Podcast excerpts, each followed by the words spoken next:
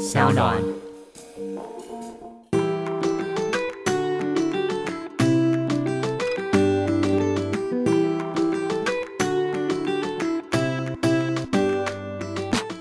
欢迎回到 Ivy 爱公威。果酱呢，可说是人类饮食文化里面最古老的保存食品之一。我自己也非常的好奇，所以今天呢，我们就邀请到这一位是台湾的果酱女王，我们欢迎柯雅。Hello，欢迎你。Hello Ivy，Hello 各位听众朋友，大家好，我是柯雅，很高兴跟大家在空中相见。柯雅最近很忙，对不对？因为中秋 节有很多的果酱订单。中秋节真的是大家一年最重要的节庆之一，所以我的手真的已经快断了，在准备中秋礼盒的部分。哎、中秋节会特别就是哪一个口味的果酱特别红吗？桂花的风味，桂花，因为送礼吗？对的，送礼还有再加上桂月，中秋节的那个月亮特别圆嘛，所以又就又叫做桂月。然后这个季节也是桂花开始绽放的时候，所以大家会从桂花的这个风味联想到中秋月圆。哇然后，所以我们向来在这个时间点都是这个风味最受欢迎。哎、这个听你讲了，我才知道原来有一个这么这么浪漫的典故、哎，是桂月，是啊，桂花的月，好美没错哦，没错。而且其实桂花的香气真的非常棒。然后它的，你的意思是说，你这个果酱呢，它可能配月饼啊，或者配其他东西吃也很合适，是这个意思吗？都非常合适，因为像桂花是亚洲的花，应该说是台湾人的花，它闻起来非常细致又浓郁。然后，所以我们就把它跟我们亚热带的热带水果，比方说像凤梨放在一起。然后它除了可以搭配月饼做一个锦上添花的风味之外，我觉得它最适合加入烤肉酱。怎么可能？烤肉真酱？的，你相信我，我一直在推广，就是果酱不单单只是抹在吐司上面而已，就是它有很多的延伸应用，所以它很适合加进去咸食、甜食、饮料。所以中秋节我都帮大家配好了，你你可以加进去烤肉酱，让咸的味道有一点甘甜的花香。它也可以放进去这两年很红的气泡水，变成气泡饮，让你边烤肉边消暑。不不不愧是国际化的这个果酱大师哎、讲的这个饮食的料理的文化都非常非常的让我们大开眼界。首先，果酱入烤肉酱这一块，我就觉得好惊奇哦，这个是你近期发现的事吗？我们这几年一直在调配更多的果酱的饮食的可能，因为我觉得我过去的经验啊，大家都觉得果酱只能抹吐司，可是其实我都觉得果酱是一个冰箱里面的家庭良酱，它可以进咸的、进甜的，入烹饪料理都可以，所以我们就一直在尝试，然后我们都会觉得果酱是一个西方的酱嘛，对啊，所以都会觉得可能就是进到呃沙拉油、醋酱，可是其他跟我们台式的很多食物都可以连接的起来。我那时候看到。烤肉酱适合。对，我嗯觉得你刚刚讲烤肉酱有大吃我一惊之外，之前我在看到你的报道的时候，你有提到客家的吉酱，也是你觉得非常值得让大家知道的一件事。是是客家的吉酱，客家的酸橘也是一个台湾很特有的柑橘，它有一个很漂亮，然后很明显的酸，所以我们也会把它转换变成是果酱。因为客家的酸橘酱它里头加咸的调味了，所以我就把它加进去 whisky，变成是一个 whisky 柑橘。所以会有这个味道非常的香棒气，一定要，因为我是一个非常喜欢品酒的人，所以酒的味道一定要让大家能够明白的感受到。很明白的感受到，我理解你的明白 了。哎、而且我觉得很多时候，对，很多时候大家都觉得果酱不就是一种味道嘛，就是一个非常单一的层次，可能就是葡萄，是就是感觉到葡萄，蓝莓就蓝莓。可是你是不是非常的呃在意果酱的层次这一部分啊？可以跟我们没错就是那种果酱小白兔分析一下，什么叫果酱有层次呢？今天很开心可以来跟果酱小白兔分享。对，就是我们我们从以前大概小时候我们遇到的果酱，大部分都单方嘛，草莓啊、柑橘啊、葡萄啊，那都已经可以做得非常好了。所以那时候我当我开始投入制作果酱的时候，我就在思考说，那我做果酱的意义是什么？就是为什么我我要来做果酱？那我想要创造出一个我面对果酱的看法跟观点。我从开始接触果酱，开始认识水果，北中南到处产地拜访，我就觉得，其实果酱对我而言，它就是一个土地写给大家的情书，我就是一个把情书转接到大家眼前的一个中介者。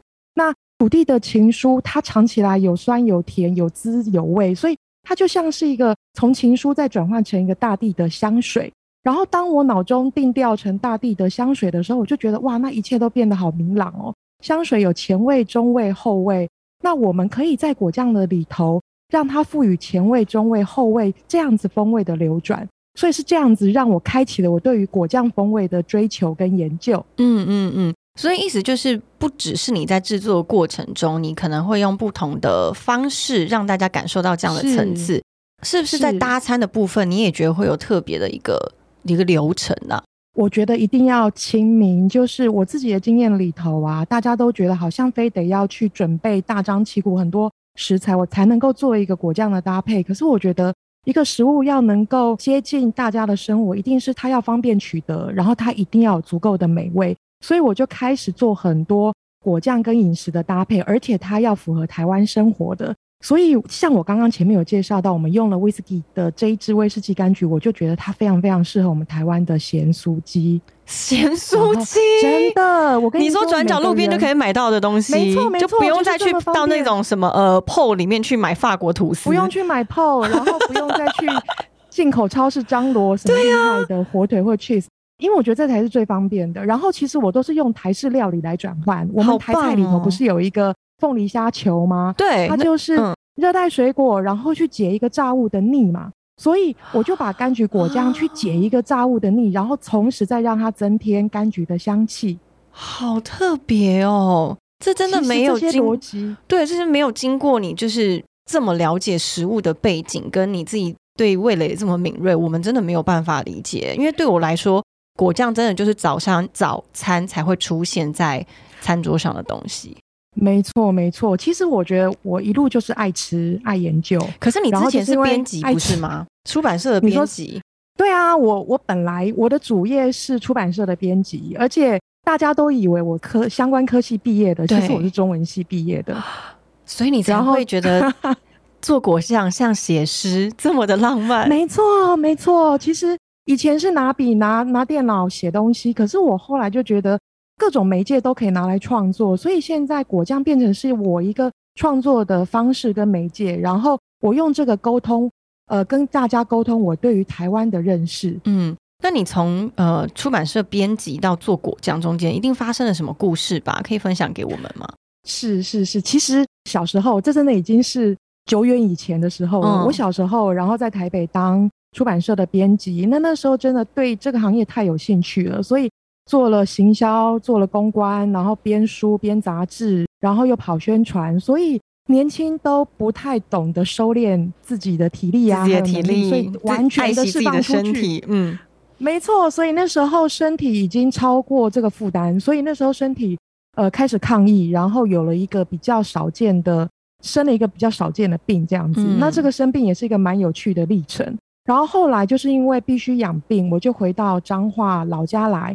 那我住在彰化靠海的小镇，嗯，所以当我从台北这种节奏非常明快，对，在深港，一定要让大家多多认识深港。嗯嗯，谢谢。所以你就回到彰化深港，我回到彰化深港，但是因为原本的工作跟生活节奏太忙碌了，那突然停下来之后，一下子闲下来，就发现哎，我没有事做，哎，那没有事做。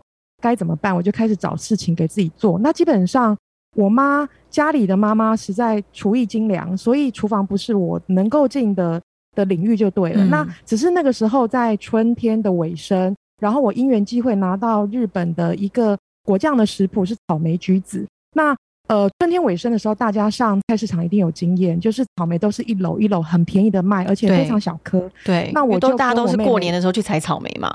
没错，没错。然后采完草莓，吃完大颗鲜艳欲滴的草莓之后，最后第四期花产的草莓都非常小颗，它不适合卖，所以都是一篓一篓的便宜卖出来。那后来我跟我妹妹就到菜市场去买了很多便宜的草莓回来做果酱。那我也小看了做果酱，因为果酱很简单，就是只要水果，然后糖跟柠檬汁，然后放在瓦斯炉上面搅拌均匀。对。搅一搅，从头到尾搅一搅，它就是果酱了。所以我真的太小看它了。那等到我真正做了之后，才发现原来中间有这么多细节。因为呃，我人生做的第一瓶果酱就失败，然后 那瓶就是那瓶草莓果酱吗？没错没错，那瓶草通常我们都以为草莓果酱煮起来会是鲜艳欲滴的红宝石的颜色，但是因为我不懂得拿捏火候，然后这些比例也没有拿捏得当，所以我把它煮成一瓶黑色的果酱。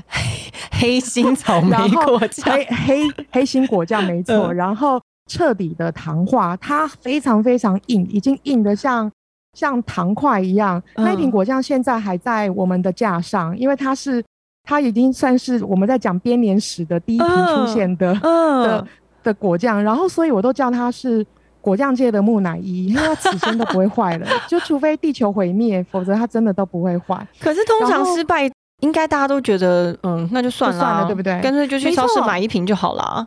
对，因为我妹妹的角色就是这样子，她就觉得天哪，累了一整天，然后做出来果酱又不能吃，我直接到市场或是到超市去买就好了。但是我觉得可能跟每个人性格有差，它激起了我的好胜心跟好奇心。嗯，你是越挫越那用心。没错，然后我好奇就是原来这么简单的东西，它中间原来有这么多的 mega 是需要掌握的。然后好胜心就是觉得说，凭什么我我我没办法做出一瓶美味的果酱？所以大概就是这两颗心。然后就让我啊投入到现在，已经十三年了。哇！可是但这十三年中，难道现在对你来说做果酱已经没有任何的难度了吗？还是你觉得还是有困难？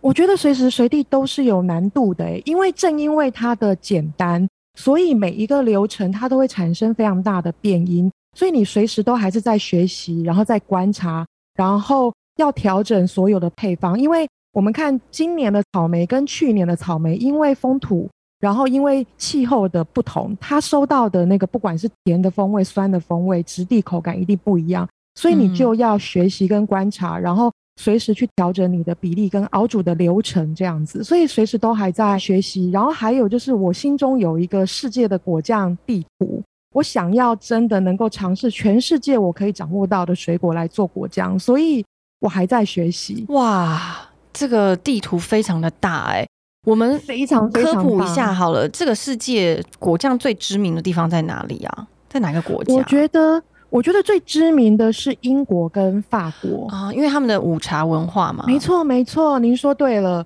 英国就是因为他们有下午茶的文化，那因为早期他们进到英国的茶的品质都非常差，又涩又苦，所以他们就需要加进去果酱，哦利用一个甜味的滋润，让它变得好喝。这是因为这就是英国果酱的崛起的原因。那法国更不用说，法国是世界的甜点之都，那甜点要运用到很多果酱，然后再加上欧洲的气候是温带跟寒带气候，生长了很多很酸的莓果。那莓果太酸不适合吃，它拿来加工之后，它就可以变成非常美味的味道。这就是为什么这两个国家的果酱特别兴盛的原因。嗯，那所以台湾的水果这么的多元，然后它甜度又高，应该是占有很大的优势吧？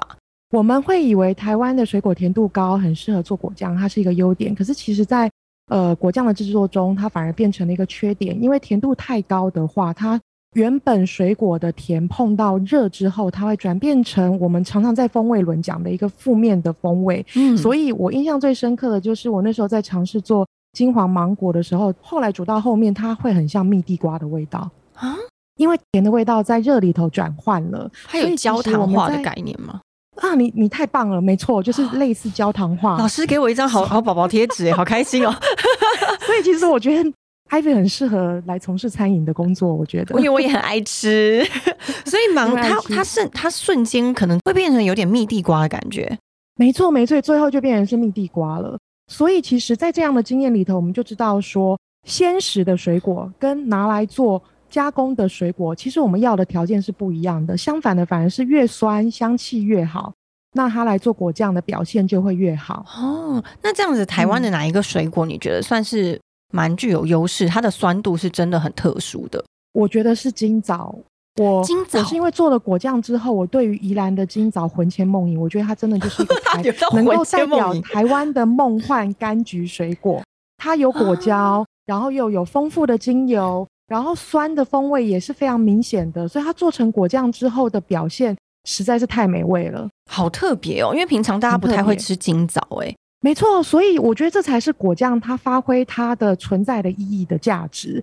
我们把很多不常见的，或是它季节比较短，因为像宜兰礁溪的金枣，它的产季大概就一个月而已，然后好短它运输上面又不容易嘛，所以你不容易在市场上面吃到。那我利用一个加工保存的方式，让大家可以品尝到季节的风味。哦，而且这样子是不嗯是也可以变成是一个全世界整个国际都可以感受、都可以享受到台湾的金枣？没错，没错，这就是我现在心中很想做的一一件事情，就是了。就是我觉得，因为今早它可以标志台湾的柑橘风味，那我们是不是可以用今早果酱，然后分享到海外去，然后让大家透过今早来认识台湾？嗯，我觉得说到国际比赛啊，你在二零一九年的时候就在英国比赛，有一个柑橘类果酱大赛，就有拿到一个双金大奖。那个时候用的是什么？也是今早吗？没错，您讲哦，对了，你用的就是是金枣，我用的就是真的是为国争光然后哎。那时候用的风味是那个，其实就是我擅长的香水复方的概念。我做了橙花、金枣跟黄柠檬，橙花、金枣、黄柠檬这样的风味，然后拿到双金。那这个双金比较难得是，这个是这个大赛举办了十五年来第一个华人拿到的最高荣誉，而且其实那个时候我是第一次参赛，所以其实嗯我那时候真的也非常非常的惊讶。那时候你是不是没有任何的嗯，没有对于这个奖项有抱持着太大的期待，什么会得奖啊或什么，就是不是有一种势在必得的感觉？完全没有诶、因为那时候主要是我觉得我做果酱已经十超过十年了，呃，十年锻炼这一个工艺，那是不是有机会可以到世界的舞台，然后让世界的评审来看看我自己做果酱的工艺是否纯熟？所以其实我那时候真的只是一个非常简单的想法，然后那个时候也没有为了比赛特别准备。我还记得那时候我们真的就是非常忙，所以赶快就是架上的果酱，我们抓了几瓶，然后就寄过去了。但是这真的只是，而且我那时候参赛的原因也觉得说，应不应该为了比赛特别准备，应该是把我们平常准备给消费者、准备给大家的这样的风味直接送过去评判才对。嗯，真的大奖是留给准备好的人，就是当你的日常的累积，然后以及你自己就觉得你的作品就是这么的优秀，何不就是拿一个让你肯定的感受？我觉得除了英国大奖这个比赛啊，是不是在日本嗯也有一个比赛？没错，我们在一九年三月拿到英国的双金之后，我们在五月也得到了日本大赛的最高荣誉金赏，然后非常非常巧的也是透过今早，所以我都觉得为我们争光的是今早。嗯我们拿到的口味是纯粹今早，嗯，它就是没有再叠加那个你刚刚一开始说的花的这个香气，是不是？对对对对，没错，它就是一个纯粹的今早风味的展现。呃，而且我这边要跟听众分享一下，那个比赛啊，它是有来自全球的一千多瓶，快两千瓶的果酱里面。我那时候都光想着评审要吃 两千多瓶的果酱，都觉得好头痛，真的是很厉害。那个一天糖的摄取应该非常高，所以我也很好奇他们到底是怎么评判，因为一天真的要吃非常非常非常多的果酱。那这个奖项它有它评判标准吗？比如说，嗯，它是有什么样子的一个基准来评判谁会得第一名？哦，有有有，呃，我们在品尝果酱啊，会从四个方向切入。第一个就是口感，它嗯在口腔里头透过咀嚼，它会展现什么样子的口感的变化。再来就是风味，这个水果受热之后，经由你的工艺受热，它会展现出什么样子的滋味。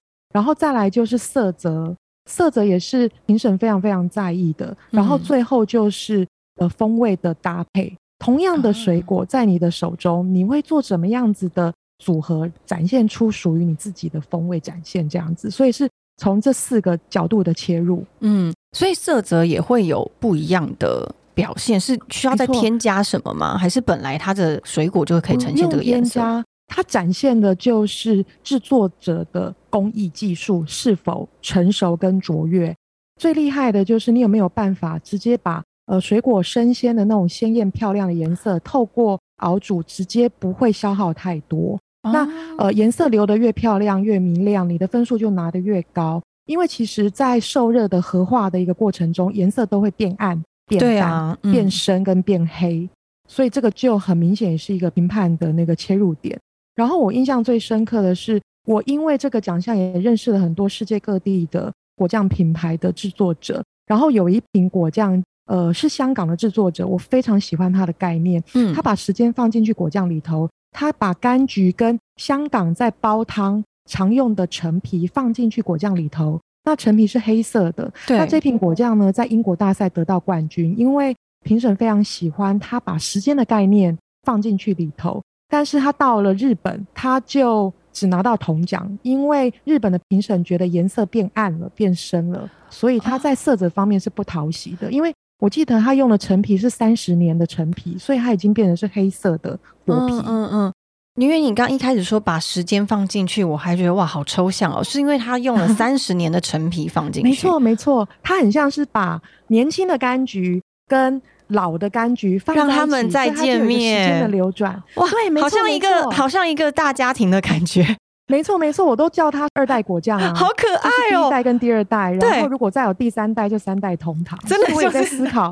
有没有办法把三个世代的水果变化放进去里头？不过我最近有研究出来了，真的。而且其实要克服的就会是呃，可能在色泽上面不一定是这么讨喜，对不对？没错，没错。所以就看制作者你想要传达的，你要展现的是什么。嗯，那我觉得最有趣的会是第四个这个评审的标准，就是搭配，因为这完全是靠创意啊。没错，没错，没错。这真的是展现每个人呃每个人的思考。每个人意志以及每个人对于食材的掌握度到哪里？嗯，那你自己在呃国际比赛中有没有让你觉得很惊喜的一个？你从来没有想过这样子的搭配，就算是别人的作品，也可以跟我们分享。哦，我印象最深刻的，除了我刚刚讲的这个这个陈皮放进去之外呢，还有就是让果干里头有各式各样的花放进来，它像是一个在果酱里头放进不止一种的花。然后它就像一个花园的盛开那个丰富一样，我那时候印象非常深刻，因为我觉得太难了。就是你要单一呈现玫瑰，你要单一呈现桂花，单一呈现橙花，都是非常容易的，因为你是呈现一个笔直的花香调。嗯，可是我们水果要做拼配是很容易的，百香果跟凤梨啊，然后柑橘跟苹果都很适合。可是花跟花中间的味道它是冲突的，它在风味的脉络上面其实放在同样的位置，所以它。两个硬要放在同一个位置，其实很容易打架的。所以那时候我在英国尝到一个复方的花香的柑橘类果酱，我那时候觉得实在太厉害了，就是它对于香气的掌握是更卓越、更细腻。而且那时候我有特别买回来吃，也找了很多业界的前辈跟伙伴一起来试，大家都很肯定这个风味。嗯嗯嗯，这个是有种大开眼界的感觉，而且应该是不同的创作者。然后不同的制作者的背景跟他的呃生长的文化，都会带出每个果酱不同的故事。没错，没错。所以其实我们那时候在英国比赛的时候，我们就可以很清楚看到每一个国家的性格。比方说，我印象最深刻，我也常常回来跟大家聊，就是像日本，日本的参赛者，像日本的参赛者，他们完全走的就是一个团体战。我们大家都有志一同，我们一起参加比赛，然后我们一起用樱花，一起用绿茶，然后一起用柚子，非常传统，他们的一些非常传统，而且我觉得非常符合日本人的团结的民族性。哎，他们也透过这样的展现，然后让大家能够先认识日本，再认识到他们个别啊，完全日本的民族性的展现。嗯嗯嗯嗯，真的是。那其他国家呢？比如说欧美国家。欧美国家就是像英国好了，英国人非常非常懂喝 whisky，所以他们的果酱里头就会加入大量的 whisky，各种 whisky 的展现。只要听到你说大量的，很开心哎，非常开心。而且我还跟他们请教，就是我后来也买了一瓶 whisky 柑橘，有得到金奖回来，是我后来发现，天哪，那根本完全是一个浓缩的 whisky 酒，它已经变成是一个酒的概念，然后柑橘已经是一个配角了。然后那时候我们也去请教他怎么制作，怎么有办法把把酒的味道变得这么立体、这么强壮。然后他们也非常大方的分享他们制作的方式，然后他们的原理是什么。所以我对于这个酒其实是印象非常非常深刻的。然后因为我吃到了这一瓶，我也就放开了，因为我就是喜欢酒，或是呃我想要强调的食材在果酱里面，它是非常非常清楚的。所以因为这样子，我就完全没在手软的放酒啊、放香料、放什么了。因为我觉得应该是呃说服大家我思考的以及我想分享的风味，然后而不是顺从的大家要什么去做大家要什么这样。嗯嗯嗯，就是不用不用让市场去定位你自己想要的创作。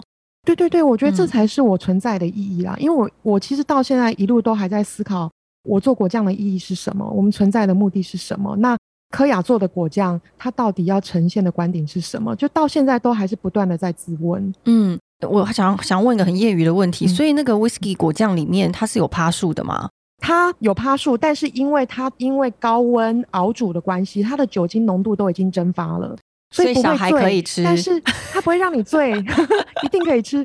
但是它可以让你享受 whisky 的酒香，所以我在特别这一瓶果酱里头啊，我就用了我在咖啡以及在茶里头学到的拼配的技巧，我拼配了四支 whisky 在里头。哦，whisky 配咖啡或是配茶吗？哦，不是，应该说我学习的，因为我们在喝咖啡，咖啡不是有拼配豆吗？对，或是茶的拼配的技术，我用了这样子的技术放到果酱里头来，所以我挑了四支不同风格的 whisky 进到这个果酱里头，让果酱在品尝的前中后味都有不同的。酒香滋味的流转，嗯，而且我看了科雅的那个官网上面，是不是有这瓶果酱？然后旁边我是看照片啦，然后旁边有一个很肥美的鸭胸，没，你们是不是配鸭胸？哦，我好想吃，好想要吃看看你的威士忌果酱配鸭胸。我希望有机会可以准备让您吃看看呢，因为我觉得其实很多时候我们听到就是呃，可能呃很高级的食材或者是很厉害的搭配啊，都会出现在顶级的餐厅。可是我想你希望的是。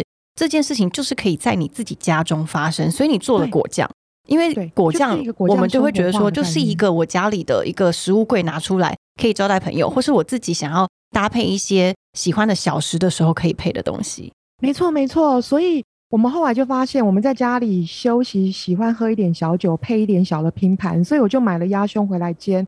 那红肉它正适合这种味道比较丰厚、比较深沉的果酱的风味，所以就把它跟威士忌柑橘放在一起。那我们就可以同理可证哦。其实这里也可以教导大家怎么去思考餐饮的搭配。像鸭赏就是台湾的烟熏鸭胸啊，所以我们是沙拉米就直接把它变成一盘。没错。然后后来我就发现，原来现在的便利商店已经这么多元、这么厉害了。我在便利商店有买到宜兰的烟熏鸭胸。把宜兰的鸭赏烟熏鸭赏，所以我就带回来料理，然后再加一点小菜，然后再淋一点威士忌柑橘这样的果酱，就发现天哪，非常美味，而且它太方便了，它就在你家巷口，你可以采买得到。是，而且其实大家知道，做这种我们说的果酱的这个制成，其实非常长的时间，而且还要很高的技术。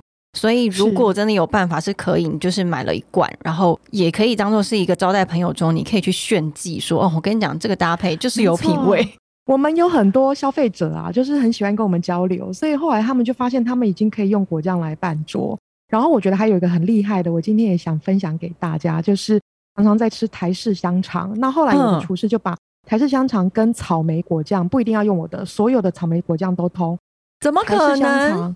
真的非常搭艾比你一定要试试看。可是草莓是甜甜的，对对对对，所以它就是让它有一点甜干甜干的味道。它切了。台式香肠的拼盘，然后上面放了一点大蒜啊、洋葱啊，还有那个香菜跟辣椒，我就放了这四个切了，嗯，切了之后放在盘底，然后上面再铺一层台式香肠，然后再淋一点点草莓果酱，非常非常的搭配，搭配的非常合意，您一定要试试看。这个好让好让我惊讶哦，就是我们通常随手可得的那个烤香肠，竟然可以跟草莓果酱搭配。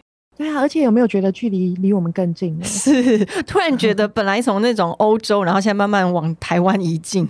对对对对对，所以其实我想要分享的就是台式料理怎么跟果酱连接上。嗯，这就是我们接下来要做的事情。我觉得是，因为其实很多时候，尤其是我们呃，我自己觉得啊，从台湾，嗯呃，在台湾生长长大的孩子们，对于台湾的饮食都会非常非常的。执迷、执着跟痴恋，因为像我自己就很喜欢吃大肠面线，然后也很喜欢吃，对我很喜欢吃台湾的小吃，然后霸丸什么我也很喜欢吃。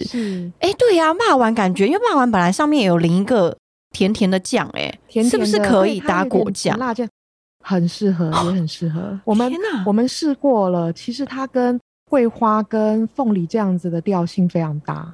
哇，我觉得这太有趣了耶！你突你瞬间把果酱变成是一个什么什么东西都可以搭配的一个很好玩有趣的东西。没错没错，包括连你下水饺，你要调酱油，那酱油我们通常都是会放二砂糖嘛，去提升一个甜味嘛。但是其实你家里冰箱有有果酱，你就放进去里头调就可以了，它就变成是一个果香酱油的呈现。嗯，哎，我觉得这一集啊，这种所有爱吃的啊，或是美食爱好者，一定会觉得收获非常多。那我觉得最后我想要问的是，如果 我们不只是爱吃，我自己还想要亲手做果酱的话，你有没有什么提点给大家，就是避免你一开始那个果酱木乃伊的错误呢？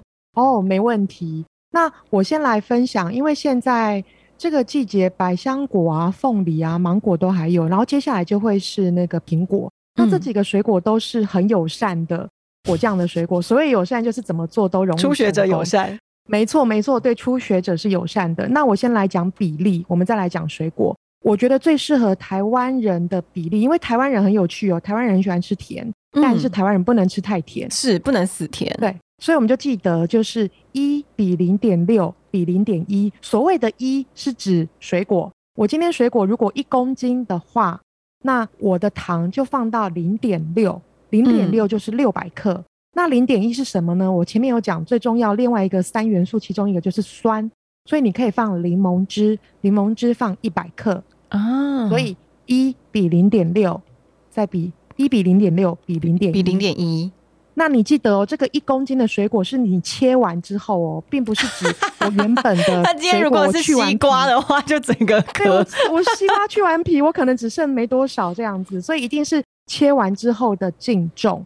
然后呢，煮成功的秘诀就是一次量不要太多，你缩短熬煮的时间。你得到的色泽跟风味就会更鲜明、更明亮、更好吃。所以初学者最少量的话，我建议大概就是两三公斤就已经够一个家庭吃一两个礼拜、两三个礼拜了。嗯嗯。然后呃，我把水果跟糖跟酸放进去锅子里面搅拌均匀之后，这里就是第二个关键。第二个关键就是不要马上煮，我把它放进去锅子里面。封好保鲜膜之后，放进去冰箱冷藏一个晚上。冷藏的用意是我们糖呢有一个高度的渗透压，我们渗透压接触到水果之后，我们把果汁赶出来，等于就是亲门踏户啦。我们去把我们把水果里头的果汁赶出来之后，是不是隔天我们拿出来，我们就会发现水分变多？那水分变多，你多了一个赶出来的这个预备的动作之后，我们在炉上熬煮的时间就可以更短。所以我的目的都是让大家熬煮的时间不要太长，嗯，因为太长就很容易会变成焦化，对不对？焦化，然后颜色、风味都会衰退。所以我们冷藏一个晚上，拿出来退冰之后，我们拿到锅子上面熬煮。然后你记得煮的时候，你一路搅拌，一路搅拌。就初学者，请不要离开你的瓦斯炉，你一定要在锅子前面仔细仔细观察，就不能放着，然后就去追剧，是不是？万万不可，不要追剧，真的。你可以用耳机听剧，或者听 Ivy 的节目，听我们的 Podcast 陪伴。对，所以就是边慢慢的搅这样子，你就持续的搅拌，持续的搅拌，然后先中火、大火，然后滚了之后，你再转中小火，然后慢慢的持续搅拌，然后记得。当你发现你在搅拌的过程中，你的锅面已经有点点像涟漪，就是很像我石头丢进去水面，它会留大概一点点涟漪状，就请你一定要停火。我遇过太多的初学者，包括我自己，我都以为要煮到像果酱那样子的粘稠度才是到位，可是其实不是，你都已经 overcooking 了，你都已经煮过头了。嗯，因为果酱经过冷却之后，它的质地会变硬。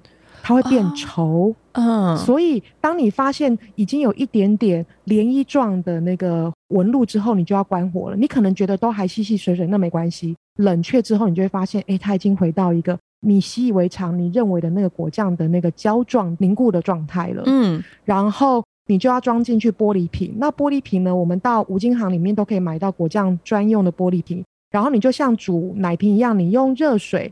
把它煮沸，然后再用夹子夹出来冷却就好了。那你装进去，封盖，盖上盖子，你就倒放。倒放，你的盖子是接触你的桌面。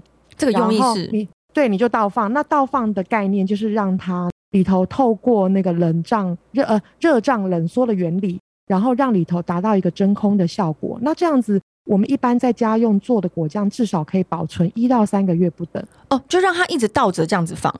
对，它冷了再翻过来就好了。哦，那要呃，就是等到它冷，就是就可以翻过来。对对对，你本来是倒放嘛，你的瓶盖接触桌面嘛，那你再把它放正就可以了。因为我们家里没有专业的这些真空的的机械或是灭菌的机械，所以其实用这个家用的最简单的方式，它就可以帮我们达到一个基础的灭菌了。那需要放冰箱吗？要，因为我觉得我们在家里做，我们可能不知道我们的环境里头有多少菌嘛。所以就是你煮好冷却，你放冰箱保存，你要吃随时拿出来就可以了。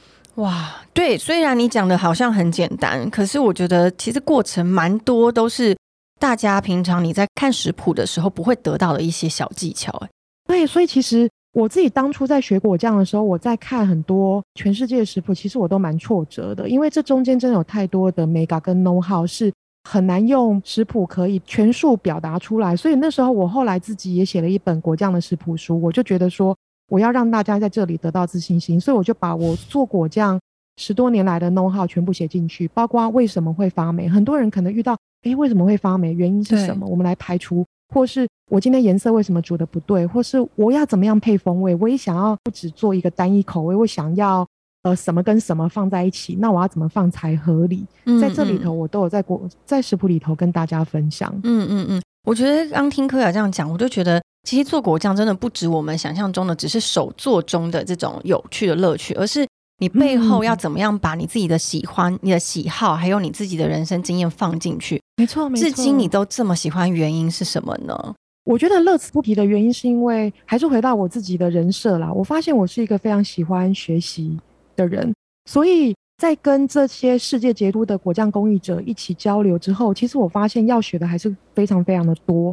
然后再加上你过去看了之后，其实我会产生一个使命感，就是我们知道果酱是一个欧洲的加工文化，但是我们放到台湾来，台湾在论述这一块水果加工文化里头，还不是琢磨太多。那我想要建立果酱加工的这一块的历史啊脉络，我想把它建立起来，所以我产生一个这个使命感，就是我想要让大家更了解果酱的历史、未来艺术，我可以怎么呈现？嗯，还有果酱要怎么代表台湾文化？什么是果酱的台湾味？我觉得很好玩的，它真的很像写论文一样。我一个题目拉出来，我要思考的。我要研究的就已经研究不完了，所以大概是这些不断产生的问号，让我一直一直沉浸在果酱的世界里头，乐此不疲。嗯，好棒哦！我觉得我最喜欢的就是看到大家很热衷在某一件事情上，然后你可以在这一件事情上，除了找找到自己的价值之外，你还可以接着影响所有的人。希望呢，在听 I V I 公威这一集的听众们，你们今天如果也是个食物爱好者，或者是你一个手作爱好者的话，我觉得可以试试做果酱。然后可以从这个当中找到你自己的乐趣。然后当然，果酱也是一个哦，光想到我们刚刚所有的那个食物的搭配，我都一直在流口水。大家也可以听听我们之前的这个搭配的方式，然后找一个你自己觉得舒服的时间，跟午后或是晚餐，跟自己或是朋友，然后来试看看用科雅的特别的果酱的搭配方式，然后度过一个非常美好的时光。今天很谢谢柯雅告诉我们这么多这么多果酱的故事，谢谢 Ivy 也可以让我这样子很开心的分享，谢谢大家，谢谢大家，我们下次见喽，拜拜，拜拜。